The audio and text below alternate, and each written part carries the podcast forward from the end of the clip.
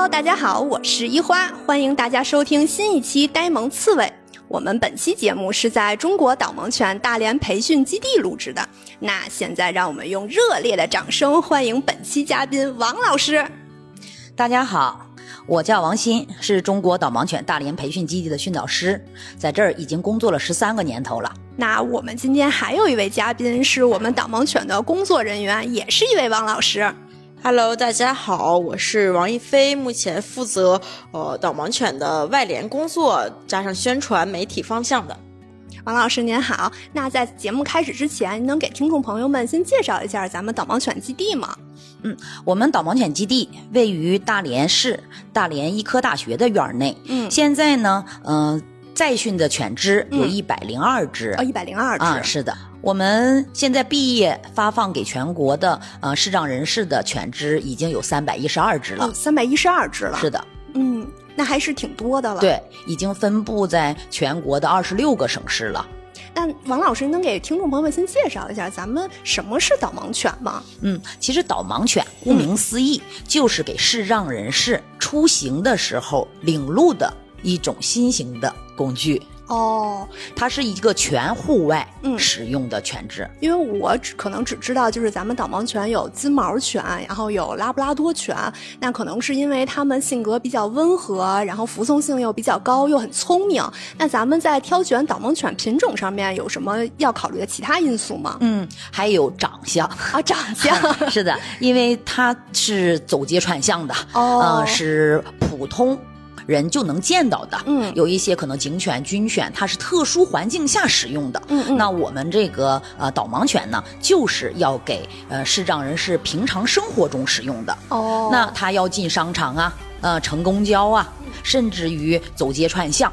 那这种情况下呢，当然国外很多的犬种，例如德国，它的德国牧羊犬占百分之九十哦啊，但是呢，它的体型比较大一些。哦是那乘公交、坐地铁，咱们中国呢，呃，人口基数比较大，嗯嗯那可能不太方便。嗯再就是说，大家会认为，哎呦，它是不是呃长得那么像狼？哦是啊、是吧？现在本身的导盲犬可能出入一些公共场所就不太被人接受。哦那长相呢，就是呃在中国考虑的另一种因素。哦，德牧可能就是咱们作为缉毒犬或者警犬更多一些。对，可能大家都会认为它是。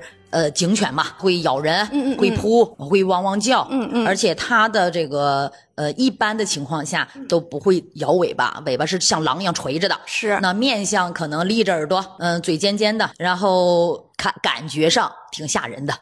那咱们导盲犬一般是几岁开始进行培训呢？啊。它其实是出生后四十五天开始哦。就有寄养家庭，哦，寄养家庭。啊，相对来说，我们遵照国际导盲犬联盟标准，嗯，在幼年的时候，幼犬的期间，让它过个快乐的童年。哦，所以呢，出生后四十五天之后，一直到一岁是嗯在寄养家庭生活。当然，在寄养家庭寄养期间，它也会接受训练，哦但是它接受的是社会化训练啊、例如说它怎么样跟人交流啊、怎么样跟小伙伴们狗啊、猫啊、哦啊去接触，嗯嗯去更融洽的去交往。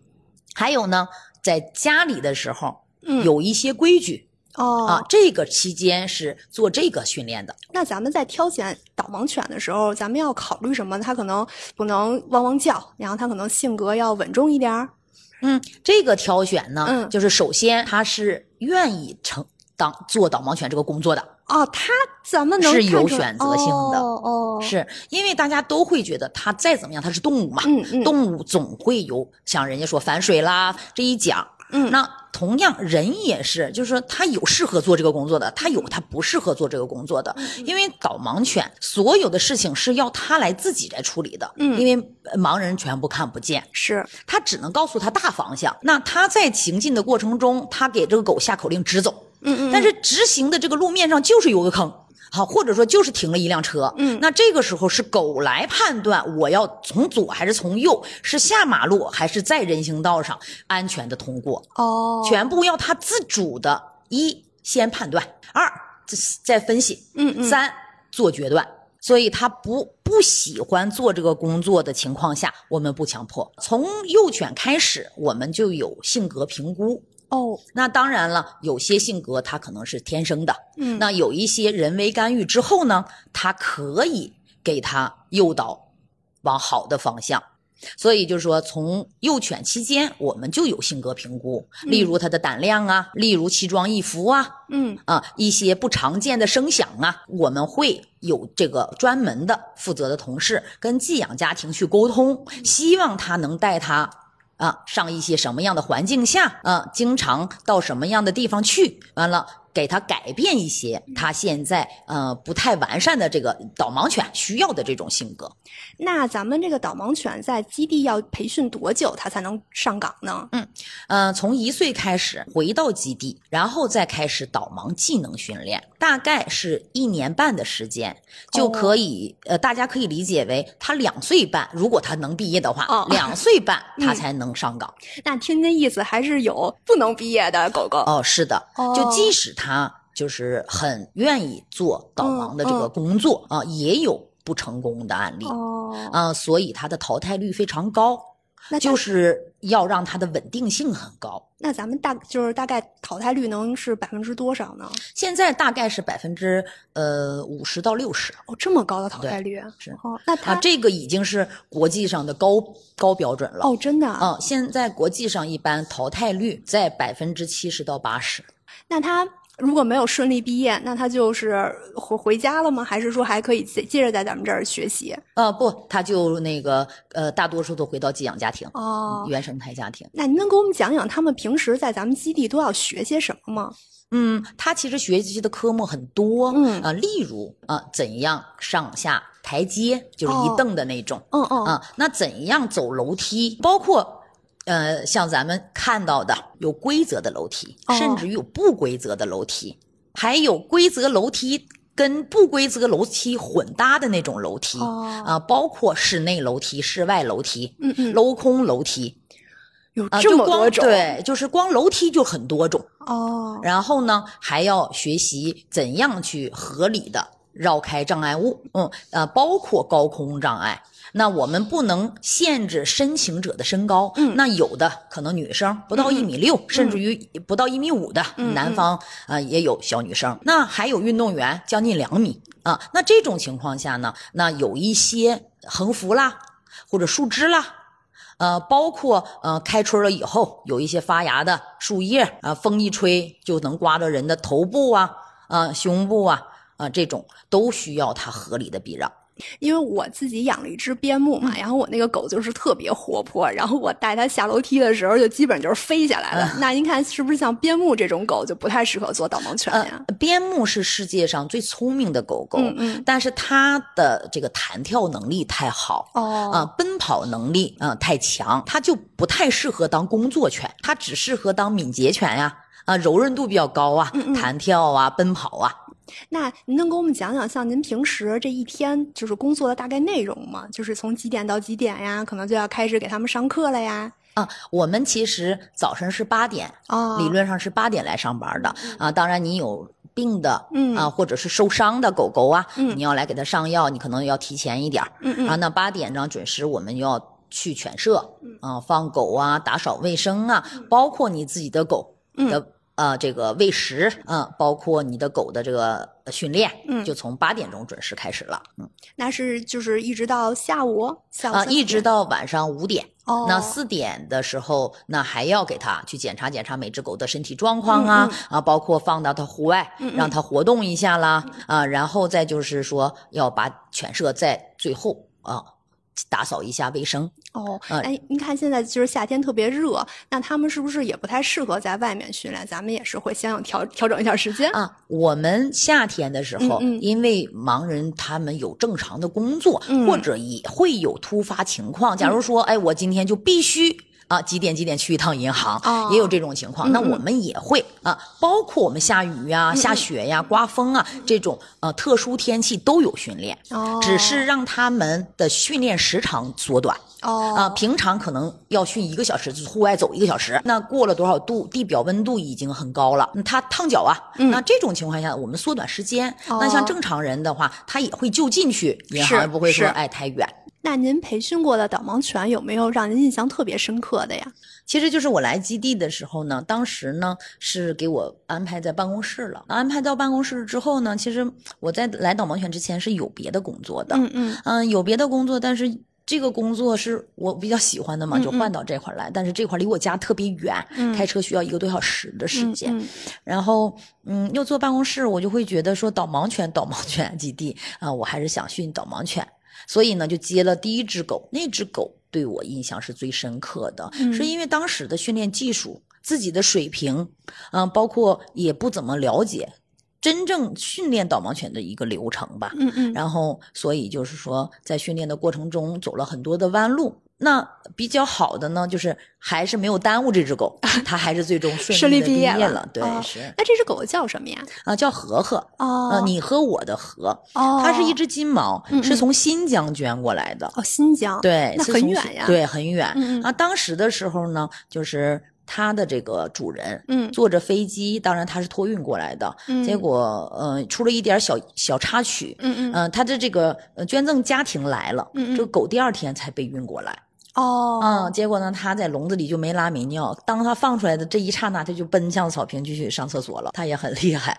那它后来跟它的这个领养它的这个主人，那他们相处的怎么样呀？啊相处的太好了，呃，是这样，就是也是一次、呃机会吧，嗯嗯然后也是因为当时训的犬不是很多，然后就说印象深刻的就是就是这只狗狗了，嗯嗯它服役在天津。哦然后就说对，呃，两三个月之后呢，正好有一个契机要回去看它。嗯当时的时候，它已经不跟我走路了，哦嗯，就是我已经拽不走它了。然后它就是我拽它，它就坐下；再拽它，我就趴在那儿。你拖吧，我就是像死狗一条，嗯我也不不再为你工作了。那我还想问您一下，那咱们这个导盲犬它工作的年限能有多长时间呢？嗯，我们有导盲犬的国标，哦国标内规定六到十年的服役期。哦，那咱们考核它的标准是，就是它可能十几岁了，还是说它就是健康条件就是不太好了，它可能就可以退役了？啊，首先就是健康啊，因为它是给出门的时候是领路的嘛。是，那他如果假如说他白内障了，那他的眼睛达不到他的工作要求了，那这种情况下领着视障人士出行是有危险性的，哦，是这个视障人士有危险了。哦，是，那呃还有呢，就是他的骨骼发育了，哦啊、包括磨损程度了。嗯那骨骼发育我们早期会筛选，那但是他们的你包括他下楼梯，他也会一蹬一蹬下。嗯，养狗的嗯那那个朋友们都知道啊、他下楼梯的时候他是翘着屁股的。是，那这种情况下，他后胯关节磨损的很严重。是，那这种呃情况下呢，那他有可能工作六年就不太适合再工作了。哦那我们就会让他退休养老。那咱们这个导盲犬，如果在咱们基地已经顺利的毕业了，那它就是毕业考试，咱们都会考它什么呢？其实毕业考试考的很多，那主要的呢有两大项，嗯，一呢就是过马路，然后第二个呢高空障碍，然后再就是它的稳定性了。哦，稳定性，稳定性指的就是说大街小巷啊。其实我们这个考试的时候呢，也是要戴着眼罩的。哦，当然，你是要戴着眼罩训练多少回以上，你够了这个条件嗯后，才可有资格报考。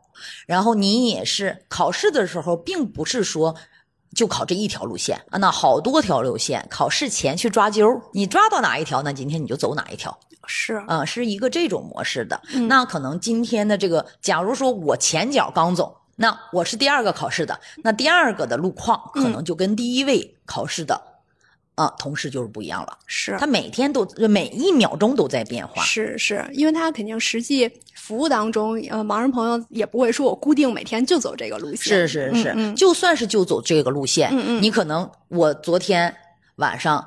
呃，出去最后一次的时候，嗯回家的时候，这块儿还没挖开，那可能第二天就已经挖开是了。是是是。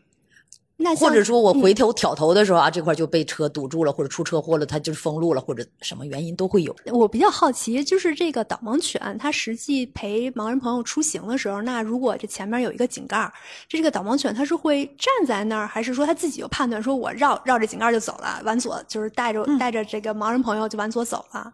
嗯，是绕开啊，绕开、啊，不停。哦、嗯，是那它什么样的情况它会停下呢？就是遇到危险啊，不是狭窄的时候哦啊，例如说这个车啊，它有在停在人行道上了，嗯嗯嗯，那但是呢，他这个屁股离墙还有一段距离吧，但是他觉得说，那这个人侧身就能过去，那我嗯并没有必要下到马路上，马路上有车，可嗯能他会认为更危险。那 OK，狗来判断是从人行道下到马路上，嗯嗯完了绕过去再回到人行道上呢，还是从这个边上，它会停下来。嗯那我们也会教使用者，这种狭窄的情况下，你怎么来判断？它停下来，你怎么去判断到底是窄了，还是有障碍了，还是有什么情况了？嗯嗯嗯，然后他们在这个你只要是达到这个标准了，然后呢，你到了它固定的位置了，嗯嗯它自己就去再往前挪，再往前挪，就出去了。哦，那他如果就是走着走着，前面是一个台阶儿，是要上楼梯了，嗯那他也是会有停顿吗？还是他会他会把就是上台阶或者上楼梯的。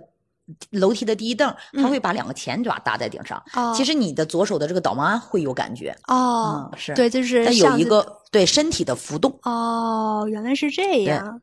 那像您之前提，就是咱们基地已经毕业了三百多只狗狗，咱们其实国家视障人群还挺多的。那视障人群申请导盲犬需要具备什么样的条件呢？嗯，首先是年龄要求，十八岁到五十五周岁，嗯、全家人都同意他申请导盲犬，并且没有皮毛过敏史。哦，是对，嗯因为这个毛可能它全身都是毛，对对对，但没有办法。是那你如果你呃这个狗狗回家了之后，嗯给家人造成了呃健康隐患，嗯就不太嗯好了。是，嗯，还有呢，就是它必须得有工作啊，因为这个狗狗后期的饲养管理啊，这些全部要它自己个人承担，哦，那这个费用大概是有多少呢？五百块钱，呃，五六百块钱吧。哦，就就包括给这狗洗澡啊，当然我们是教他个人给狗洗澡，我不管他有没有光感呢，有没有影像感，嗯嗯还是全部呃就是白天黑天都是不知道的这种，那我们的狗狗都是个人可以给它洗澡的，可以哦独立操作的。那申领这个导盲犬应该是没有费用的，对吧？申领导盲犬是免费的，就是如果我是一位盲人，那我通过什么样的途径能去申申请到咱们导盲犬呢？嗯呃，我们呢这边呢是有办公电话啊、那可能说我网络上不太方便，是呃，那我就正巧家里周围也没有更更方便的人帮我填写些什么，嗯嗯那可以直接打我们的座机电话，因为我们是呃没有节假日的，都会有工作人员在在在岗位上，所以呢，只要呃在上班的这个时间内啊，都会有人接听，然后给他填写表格。他本人申请。那第二个呢，在家里有方便的，或者说我电脑啊或者手机玩的比较好的人，也可以在中国导盲犬大连培训基地的官方网页上，啊、下载表格填写，再发回到邮箱即可。那就是咱们会对申请到导盲犬的视障人群也做培训吗？就告诉他们怎么样去使用导盲犬。啊，这个是必须得有的这个环节，因为我们训练的时候有固定的手势、嗯固定的脚步啊、固定的口令，所以即使是这个狗毕业了，我们也不称之为它是导盲犬，嗯。只有跟呃那个盲人朋友配型成功且做共同训练，他俩能顺利毕业后，它才称之为导盲犬。就是他们之间也是要互相配合的。对，是的，啊、哦就是说人有天然的不速，狗也有，所以从配型到这个人的这个身高，包括走路的姿势，而且这个狗是左手用的。哦。啊，因为人是右手比较灵活，是吧？是。啊，因为我们的交通情况嗯是这样，所以我们的狗都是在左侧，这样式呢，它永远是左手天使，是哦永远是挡在这个人的相对安危险的区域。哦，我我之前一直以为是就是右手去啊牵导盲犬。哦，嗯原来是这样。在中国是左手的。那咱们视障人群依靠导盲犬，它一次出行的流程大概是什么样的呢？其实就是给它，就最简单，嗯你只要给它佩戴好导盲鞍，你想要去什么地方跟他说，然后或者是去了一个陌生的地方，嗯那你通过你自己的认知啊，指挥他过了这个路口往左呀、往右啊，找斑马线啊、找门呐、什么这些口令，他就能给你领到你想去的地方，就这么简单。就是我在咱们新闻上或者说网络上，其实也看到过，就是有咱们盲人朋友带着导盲犬出行，但是在乘坐公共交通上面，或者说进入公共场所的时候，就会遇到一些阻挠。但是咱们国家应该是有相关的法律法规规定，就是导盲犬它是可以进出这种公共场所的吧？是的，呃，残疾人保障法就已经有明文规定了啊，他们就是携带导盲犬，甚至于呃之后的一些法律法规都把什么嗯助听犬呀啊，就是说这种致残用的呃。呃，这些工作犬都纳入进来了。当然，现在目前为止，呃，我们大家用的只有导盲犬嘛。然后就是说，包括你看，像北京，嗯、一五年的五月一号，嗯呃，就规定了，呃，轨道交通，嗯，它就是必须得允许这个视障人士携带导盲犬乘坐。那我们这个视障人群，就是如果在携带导盲犬，就是进出公共场所的时候遇到了阻挠，那我们有什么办法能就是可以打？顺利的啊，对对就是对对啊，能乘乘坐上。对其实好多的地方呢。都是呃，导盲犬特别少嘛，是你看全国才有不到四百只吧，或者四百嗯只左右，除了我们家以外吧。但是呢，呃，就像可能在北京使用的，它嗯，可能多一些。那有一些呃城市还没有导盲犬，它哦。可能已经明文规定了、嗯。让导盲犬乘坐，但是它一直没有见到这个东西的存在，是。它可能就忽略掉了。然后，其实我们首先呢，要给它科普一下，我这嗯是个什么？嗯因为见着这么大的狗，大家都很惊慌嘛。嗯嗯，那也有一些地方根本就不知道导盲犬是什么。是对吧？那首先我们要出示这个残疾证，嗯证明我现在是视障人士。嗯嗯，然后呢，我有我的狗狗的工作证，证明嗯它是经过训练，嗯然后匹配给我使用的。是那还有呢，咱们可以就是例如说打他们总公司的电话，嗯。因为可能这个些司机呀、呃，因为就是天天也忙，嗯。或者说人家下发了这个文件，那他可能也读到了，是，但是一直都没有，可能就忘记了，嗯。忽略掉了。我们最好呢，就是先跟人家解释好，然后用这种科普的这种方式，是。对，让他们就是大家出行也都像现在天也热，大家也都比较燥，对吧？对那那本来咱的目的就是顺利出行嘛，嗯，我们最好是科普一下，嗯完了找他们领导，再重新确认一下到底是你发没发过这个文件，嗯告没告诉过司机，我我其实还有点好奇，就咱们基地培养一只导盲犬，这个大概会要花多少钱呢？将近二十万。哦，这么贵？对，是的。那咱们是一个公益的组织，那这个是靠社会捐赠还是？嗯目前为止呢，我们所看到的所有的场地呀、嗯嗯设施啊，嗯都是呃，包括水电，都是大连医科大学免费哦提供。哦，那第二呢，我们是大连市财政，嗯呃，一零年的时候评估一只狗的价值是十二万，嗯嗯。所以呢，当时给补一半是六万，但是种种原因，这一直保持着就是拨款六万，剩下的呢，呃，大连市残联呀，包括中盲协呀，啊、中残联，嗯嗯。呃，也都是呃帮我们积极的面向社会的这个募捐，嗯，还有一些爱心人士啊、爱心企业。嗯，所以我们这个呃导盲犬是免费发放给使用者的，我们就是哦。纯公益的。那这个导盲犬它结束了它这个服役期，那它退役之后，我们可以去申领它吗？嗯，爱心人士是可以申领的，哦但是呢，它的这只狗狗呢，大概嗯就是都得八岁以上了，就是偏入老年化了。嗯嗯所以就是说，一你除了爱心以外，还得有体力。有些狗狗没办法上下楼梯了，它是经过训练嘛，嗯嗯不在家里拉尿，嗯嗯所以呢，你还得抱它下楼啊，哦啊，包括说每年至少两次的体检了。哦，嗯那咱们就是申领退役狗狗的人多吗？呃，也也也有，哦，那咱们是不少要就是有严格的审核条件，就啊是要评估这个家庭。对，那他就因为他是二十四小时跟这个盲人朋友待在一起，嗯嗯已经有一至少六年的时间了，是所以希望家里就是二十四小时能有人陪伴他，哦，不然的话他会觉得被人遗弃了。还有呢，他可能岁数大了，嗯就像咱们人吧，呃，可能年轻的狗一天两溜两次就可以了，嗯但是嗯老年犬可能更频繁一些，花的精力更多一些。嗯，然后再就是经济条件，是因为他老了嘛，可能上医院的频率比较高。嗯嗯嗯，就是这些。那如果我们平时出行的过程中，然后看到了视障人群牵着导盲犬，那我们应该做些什么呢？那是不是我们也不能说，哎呀，这个狗好可爱呀，上去摸一摸，这应该是不行的吧？嗯，这样是是会影响到这个视障人士的安全出行的。首先呢，我们希望大家遇到导盲犬能做到四不一问。哦，四不一问。对，其那有些就是，哎呀，狗狗狗狗，起码能做到不呼唤。哦，不呼唤。对，不喂食，不拒绝，不拒绝。对，不拒绝他上啊咖啡店呀，嗯对吧？或者是上书店呀这种地方。然后是。不抚摸啊，不抚摸。对，那可能我在等过马路的时候，嗯嗯那我可能停下来了。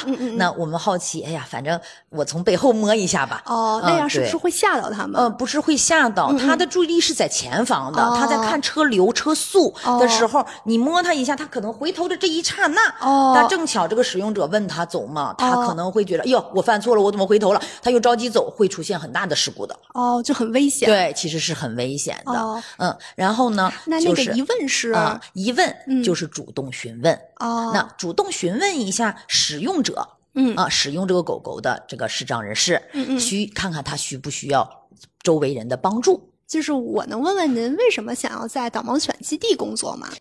嗯，因为其实我母亲就是一个盲人。哦，嗯、我出生了之后呢，是因为嗯、那个时候独生子女嘛，嗯嗯，所以他就不能再用药物。她会觉得会伤害我。其实我出生了之后，他就完全一点都看不见了。哦，他就是在这个基地申请了一只导盲犬哦，啊、那个时候我还在国外，嗯嗯，所以这个狗狗呢，比我到家里这个时间长。呃，其实我到家了，它已经快用了一年的时间了。嗯嗯所以一开始呢，我除了可能现在是一个训导师的身份，嗯其实最早的时候就是一个嗯盲人家属吧。嗯，其实我是看着呃他怎么样领着这个视障人士出行的。呃，其实我会觉得在国外它比较现实一点，包括说它的这个基建呐，包括它这个嗯，呃就算是他闯红灯了，嗯车也不会鸣笛，会慢慢就停下来等着他过嗯马路。嗯啊，这些呃人文吧，嗯呃，是比较适合导盲犬出行的这种大环境。是但是我会觉得，我从国外回来，随着是时间越长，我自己都无法过马路，我就觉得说，我家可能条件还可以，嗯养一只大狗是没有问题的，我根本没有想过嗯嗯啊，这个导盲犬可以带着盲人。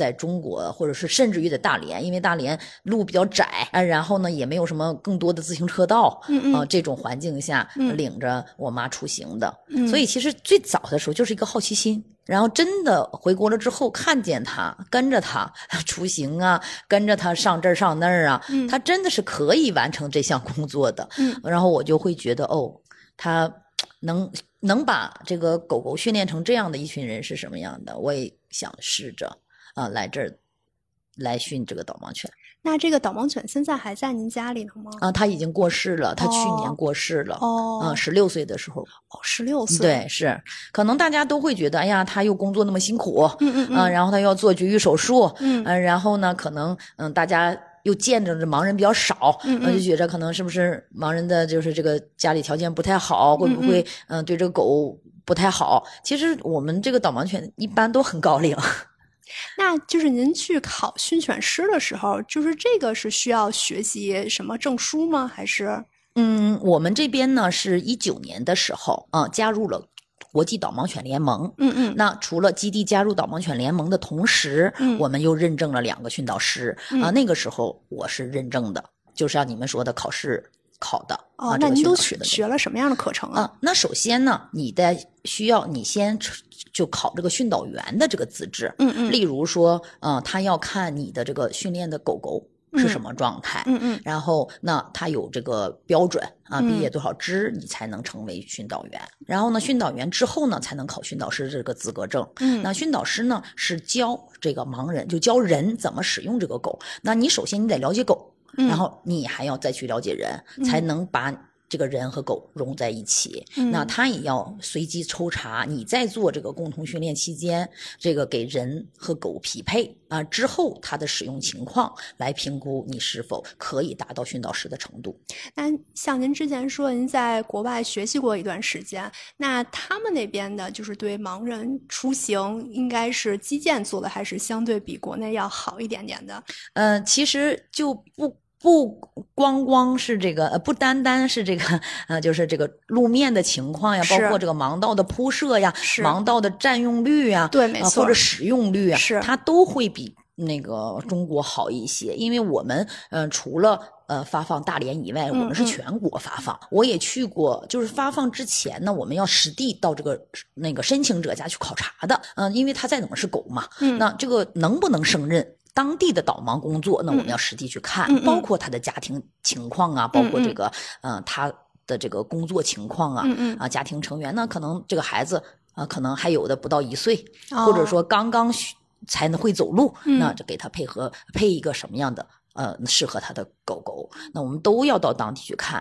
有嗯。的地方那可能连盲道都没有，是，所以呢，就是说，嗯，在国外的情况下，那狗都不需要训练过马路，哦，因为全部有语音提示灯，哦，就滴滴滴滴那个响声，对对对。用这个，声音是这个盲人去来判断，嗯。狗不需要看车。所以就是，呃，当这个，例如说，可能是绿灯的情况下，是滴滴慢缓慢的声音，它就可以嗯，嗯。给这狗下口令，就直接过马路了。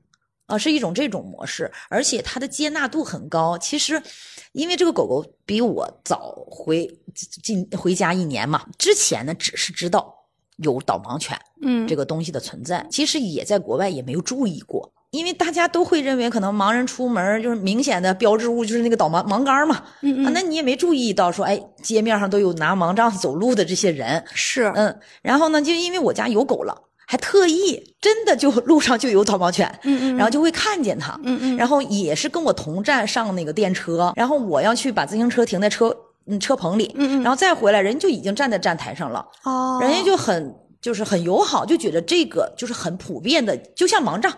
一种的就是这个出行工具，也没有人大惊小怪。嗯。当然，他跟我同站上车，他上去的时候，我们都自然而然的先让他就是先下后上嘛，让他嗯先上。其实大狗头先进了车里边，嗯。车里边是有人哦，在说话的。哎呀，这么大狗，但是他再往前走，他有标识，有工作服的那个呃导盲犬的字样，人家一看自自动的就往两边绕，给他让出来一个空间，没有人说话，直到他下车，等我他先下了，他人家就给他让了，他先下了，下去之后我再去追他，他就没有了，哦，就走路就就很方便，就很便捷了。因为我有时候走在大街上，就咱们可能有便道，便道上面有盲道，但是盲道上就停满了电动车、自行车。是是的，就是你，就是我，可能作为一个正常人，我我走过去都挺费劲，那别说盲人朋友们，他看不见呢。嗯，其实吧，就是我妈的同事啊什么的、嗯嗯都是看不见的，他们几乎不走盲道，哦因为盲道走走走走，它会消失掉。是没错，是因为可能这块有个井，哦它就围着那个井转了。但是我们的下意识会认为前面还会有盲道，但是踩不到盲道的时候，你你不可能为了找盲道而这个。这个这个盲杖嗯是左右去找这个盲杖盲道的，为什么不能大面积的左右？会怕绊到人。哦，你把盲杖伸的过于往前，嗯因为盲人最担心的并不是乘坐公交车，而是乘坐地铁。哦，为什么呢？嗯，地铁在换乘的过程中，或者说你要去乘坐的过程中，要走一段路才能到那个月台上。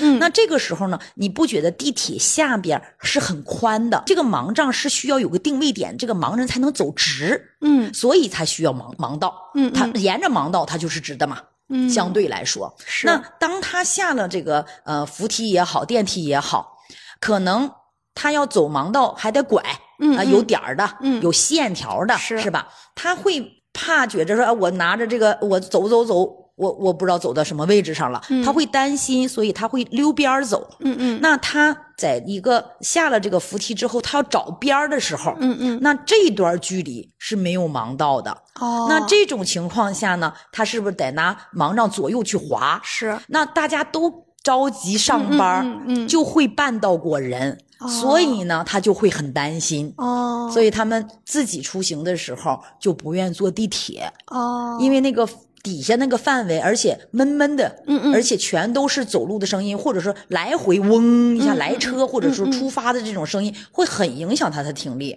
所以他们很担心。我不愿坐地铁，我拿着盲杖坐地铁把人家绊过啦，或者戳着人家了，哦他就会觉着给人家增加。呃，这个压力了，给周围人增加压力了。是我以前听过一个节目，然后那节目请了两个嘉宾，也是盲人朋友，然后他们说，就他们在出行之前都不会喝水，嗯这一天都不会喝水。他说，因为找厕所是一件特别难的事儿。对，而且他其中一位盲人朋友，他是他不是全盲，他可能能感受到微弱的光线，他就是能隐隐约约有一个影。嗯然后，但是他说。他出去还是会带着盲杖，是因为他说我没有办法实际判断我跟这个人的距离，说我可能拿着盲杖，就是我碰了这个人，他可能就哦一看就是我我可能是个残疾人，人家可能就不会就是说太介意，嗯对对对说那你可能别人意思，人家说哎说你怎么撞了我一啊下，是是是对，我看咱们那公交车台阶儿也都挺多的，对应该盲人朋友们上公交车也是一个很辛苦的事儿。嗯，其实呢，常坐的线路他可能知道啊，嗯我是有一凳的，电的车有一凳的嘛，啊，或者说我油的车有两凳。其实他们多数都是担心我换一条线路坐的时候，哦这种情况下呢，我又那那个门是前门上后门下，那嗯。可能前门过于窄，只能一个人通行，嗯。而且现在还要刷卡嘛，都是要排队的嘛。嗯。那我这边呢，我又想动作快一点，但是我又不知道一凳还是两凳，然后还有呢，我又找不到那个刷卡的那个地方，是。然后呢，他们就会很紧张。其实我觉得盲人朋友们是特别怕给别人带来麻烦是的。是，嗯，其实他们的思想就是，并不是他们不想出门，是。而是呢，首先你像现在的啊、就是说这种共享单车，嗯。啊，同城送，嗯。呃就是这种送餐的电动车比较多，嗯。现在电车也比较多了，嗯。电动的这个呃私家车，所以呢，他就听不清，嗯。或者是没办法判断。那盲呃这人行道上、盲道上又很多的障碍物，给他们的出行带来了更大的不便。那他可能行动慢了，会觉得，哎，我是不是堵了人家路了？或者可能，嗯，并别人并没有责怪他，但是他自己已经把这个罪过都是归于自己了。那其实有了导盲犬，也可以拓宽咱们盲人朋友的呃出行的范围。其实也可以带着导盲犬，就是去更远的地方。对于他们来说，嗯，其实大家一开始来申领导盲犬的前提都是说、啊，就解决一下我的工作、我的生活的这些问题。嗯是然后结果呢，会发现说有狗了之后呢，自己的这个社交圈子更宽泛了。哦，就给你打个最简单的例子，那假如说我在跟这个呃盲人讲话，嗯嗯我不可能直呼他的姓名，嗯指定都说，哎，那邻里邻居，哎，嗯嗯你出去遛弯儿啊？一般呢，你没有狗的情况下，不太敢接话，哦是不知道他是不是在跟我讲话，哦，也可能也有别人在场，是因为有过这种说接了话了，结果人家不是跟他说话，他就哦尴尬的这个场面。哦，但是如果你有狗了。它一般都会叫这个狗名，像我们家、哦。第一只狗叫贝贝，嗯那邻里邻居可能不是这栋楼的，旁边楼的，哎，贝贝，连你妈去哪？这狗不会回答你的，嗯嗯嗯。那我妈自然而然，哎，我吃完饭了，我要上日本日本一条街那去走一圈儿。嗯。啊，自然而然就跟人搭上腔了。那你邻里邻居不可能直呼他的姓名，那就算是哎叫他了，哎呀，那有同名了怎么办呢？当然都会有这种嗯尴尬的这个局面，所以呢，他都选择呃尽量就不说话和少说话了。嗯，其实也是因为导盲犬，然后盲人朋友的交际片交际圈也变大了。是，而且呢，他会发现说，哎，我真的可以走出去，哎，嗯哎，我又去了哪哪哪，嗯，哎，我又可以走到多远？那嗯我就会想说，哎，我想去草原。我虽然看不见，我想感受一下空旷的嗯那种自由的。啊，然后说他们就说说，我哪怕我赚的东西南北不分了，我的狗也会给我领出来，嗯就是这种心态不一样。其实他们多数并并不仅仅是麻烦周围的人，就是嗯家里人他都会觉得说我是给他们增加负担，嗯甚至于压力了。嗯因为他们出门总是说：“哎，你你领我上哪哪哪去。”然后他会觉得，哎呀，你只要不是马上领他去，他就会觉得，哎，我是不是你有事儿啊？嗯。哎，也是又不好意思 回绝我，嗯。啊，然后我又给你耽误你的这个工作了或者生活了这些。其实我还是想让大家更好的能接纳他们。嗯嗯嗯、虽然说有很多的人对这个皮毛啊啊，对空气，他们呃，就是可能跟他同一个空间的时候，嗯可能觉得不适，嗯不管是身体上的还是心灵上的，嗯那。他们是没有办法才来申请导盲犬的，嗯嗯他们是因为眼睛看不见，因为在中国来说的话，在全球来说的话，都是因为人是视觉动物，嗯，他一旦看不见之后，他的那个残疾等级会很高。是，所以呢，嗯，就像聋人他也可以看电视，有一些娱乐的东西。那盲人呢，他只能靠听，嗯来去感受这个社会，可能是闻一些花香去感受这些社会。他们也想走出去，嗯也想去感受这个大自然，是，感受这个世界。嗯那希望大家都给多一多一份的善良，多一份的爱，能让他们更好的融入到这个户外的这种环境当中。好，谢谢王老师，再次感谢王老师跟我们分享了这么多导盲犬的知识。那我们这位王老师，就是我能问问您为什么想要在导盲犬基地工作吗？嗯，其实我是二零二一年毕业，所以来导盲犬正式工作其实就只有两年。嗯，导盲犬其实对于我来说，因为我本身就是学动物。呃，医学专业的，所以狗狗对于我来说是比较熟悉的板块。加上导盲犬作为工作犬，它是非常有意义、有价值的。其实，在上学读书的时候就有所了解导盲犬，然后正好毕业有一个契机，能够来到基地这个工作。其实刚来基地工作的时候，对导盲犬没有那么深的感悟，但是工作两年之后，发现狗狗真的可以。嗯，改变或者是呃对视障人士有所帮助，所以呃随着工作的年限时间越来越长，所以感悟到这一点也越来越深刻。呃，导盲犬可以独自带着视障人士出行，包括上下班。包括呃，这是比较基础的，包括跟他们一起去旅行，呃，带他们接触不同的圈子，然后拓开他们的交际圈，真实的改变了他们的出行方式，呃，或者是甚至改变了一个家庭。有了狗狗之后，视障人士不需要让任何带人带他们出行，只要有狗狗，呃，狗狗可以带他们出去去任何想去的地方，包括呃送小朋友上下这个放学呀，接送他们放学，然后带小朋友一起出去玩，一起去春游，真真。让我们觉得是改变了他们一个家庭，不仅仅是帮助一个人，而是帮助了一整个家庭，解放一整个家庭的双手，这样他不需要觉得他需要依赖别人，也使得视障人士建立了更好的这个自信，因为他不需要依赖任何人来带他们出行，他们自己是独立的个体，而且。有了狗狗之后，他们是二十四小时生活在一起的，他感觉到了被依赖，因为狗狗跟他们建立这种深厚的感情。呃，不仅仅是他依赖狗狗，狗狗也依赖他们。呃，没有主人的情况下，他们会有一些分离焦虑，或者是他要日常照顾狗狗。他们两者之间，不仅仅导盲犬是一种改善他们的出行方式。更多的也是让他们建立自信呀，呃，让他们更好的融入这个社会的一种方式。嗯，那像您刚才说，您是动物医学专业嗯毕业的，那如果嗯，假如我是会计学的，或者是我是国际贸易学的，但是我特别喜欢狗狗，然后我也想能在咱们导盲犬基地工作，那我我这个不知道咱们基地对这个专业有没有限制？嗯，其实我们呃，其实是一个科研团队出身，我们是基地是零六年正式成立，由中国残疾人联合会批准，大连医科大学和大连市残疾人联合会共同组建的一个中国导盲犬大连培训基地。呃，一开始是一个课题的研究，是零四年我们大连医科大学动物行为学呃博士，也是我们实验动物中心的主任来建立的。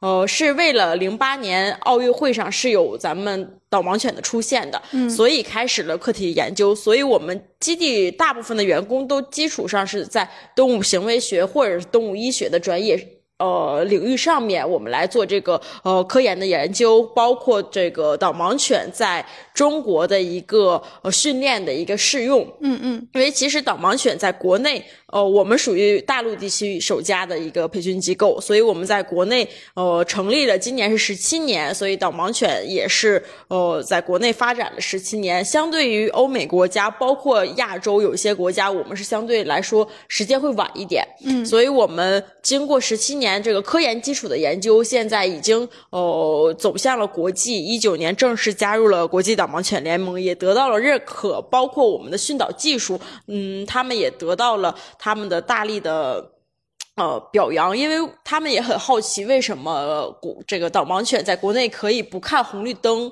不用听。呃，提示也也能够带着视障人士过马路。我们是根据呃路上的车流量的变化，包括人流量的这个走向来呃教我们的导盲犬是怎么过马路的。这个可能有别于国际的其他的这个呃训练技术，所以也得到了他们的认可。呃，所以我们基本上所有的员工都是基于这个动物行为学或者是动物医学的基础上来进行呃，无论是招聘呀还是来工作的。嗯。那王老师，就是您在基地工作当中有没有什么让您印象特别深刻的事儿呢？嗯，其实对我来说印象比较深刻的事儿，就是因为我们也会去这个使用者家进行家访啊，然后考察考核呀。其实对我来说，嗯，印象最深的可能就是情感上的羁绊，因为呃。呃，很多人对导盲犬会有一些误解啊，觉得呃，导盲犬是呃，无论是它是从金钱来定义它，还是用情感来定义它，可能觉得呃呃，普通人不可能拥有一只导盲犬，它一定是呃要花费金额，它不可能是免费的，不可能是公益的。那其实上那，导盲犬我们所有拍发的导盲犬都是免费交付使用的，而且呃，大家都会觉得这个呃嗯，他们对狗狗太好了。会觉得，嗯，就是每个月对狗狗的投入很高，这个费用会很高。但其实刚才王鑫老师也有说过，他每个月狗狗的消耗大概是五六百左右。我们都会教使用者该怎么给它洗澡、日常照顾，或者是简单的呃抠耳朵这种卫生清理，我们都会教使用者的。其实对于来说，呃，对于他们来说，狗狗的消耗并不是那么高，但是。大家可能误解，觉得对狗狗对狗狗都要甚至比呃对其他人还好，就是大家会有这种误解。但是其实呃狗狗对他们来说，呃是打开他们另一扇窗户，带他们出行，呃他们真的有帮助到他。就狗狗狗狗真的有帮助到视障人士，嗯，他们出行你可以看到，其实有的时候你会关注到，哦，导盲犬带着我们的视障人士出行，它是很顺畅的，就是走起路来说，如果没有盲项的话，你根本意识不到它是一个视障人士。有的时候我们也会接受这个媒体来采访，人家摄影老师也说，嗯，他是真的看不到吗？他可能会有怀疑这一点。那其实狗狗人狗合一之后，它就是狗狗的一一点反应，人就可以感。受到，比如前面有障碍呀，就一点点，我们镜头可能都捕捉不到狗狗的变化，但是人可以感受到。其实，嗯，导盲犬和人的这个情感建立，其实对我来说感触是最大的，是让我印象最深刻的。嗯，他们这种狗狗对人的依赖，包括人对狗的依赖，已经超过了我们工作犬的定义。它已经不仅仅是工作犬，更多的是陪伴犬，因为导盲犬二十四小时都跟。这个它的使用者生活在一起，而且大家呃也会很多误解，觉得呃导盲犬作为导盲犬是压抑狗狗的天性，然后是觉得狗狗是一种负担，来对狗狗来说是负担，但其实并不是这样的。其实导盲犬在工作犬是最幸福的，它可以跟它的主人二十四小时在一起，呃，因为狗本身就是一个群居动物，它就算我们普通人养宠物的话，也没有二。没有办法二十四小时陪伴，但是呃，导盲犬作为工作犬是可以二十四小时陪伴在它的主人身边的，因为其实我们呃正常人也不会二十四小时都出行，也不会每天都会有出行需求，也不会呃在刮风下雨啊都要出行。其实呃视障人士跟我们普通人是一样的，我们都是一样的，并不会在极极特殊的情况下带狗狗出行，而且我们在训练导盲犬的过程中也是要。呃，看看狗狗的意愿性是否强，嗯嗯，只有它工作意愿性强，我们才会把它培养成导成为一只导盲犬。如果工作意愿性不强的话，我们也会淘汰。呃，其实，在训练过程中，大家。或者它的服役过程中，大家也可以看到，狗狗的尾巴一直是上扬的，它是表示、呃开心，它乐意做这个服务的，包括。带上导盲鞍，他们是主动钻进导盲鞍里的，哦不是刻意的。呃，我们硬把它的头呃塞进导盲鞍里，他们是很愿意做这个工作的。所以，呃，狗狗呃导盲犬。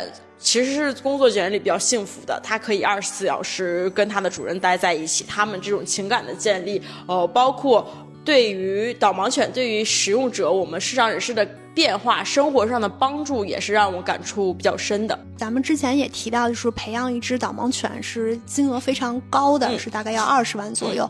那如果我们爱心人士想进行一些捐助、捐赠，那怎么才能呃联系到你们这边呢？呃，其实我们呃一只导盲犬的训练成本高达二十万。呃，我先简单的跟大家说一下为什么会有这么多高的成本，因为有些人很会困解，为什么二十万你不如雇一个人来对它进行照顾，或者是为什么会花费这么高的金额？呃，其实因为我们的刚才王鑫老师也有提到，我们的训练的这个淘汰率是有一定在的，而且我们的狗狗是从一岁开始正式训练，训练的周期是一年到一年半左右。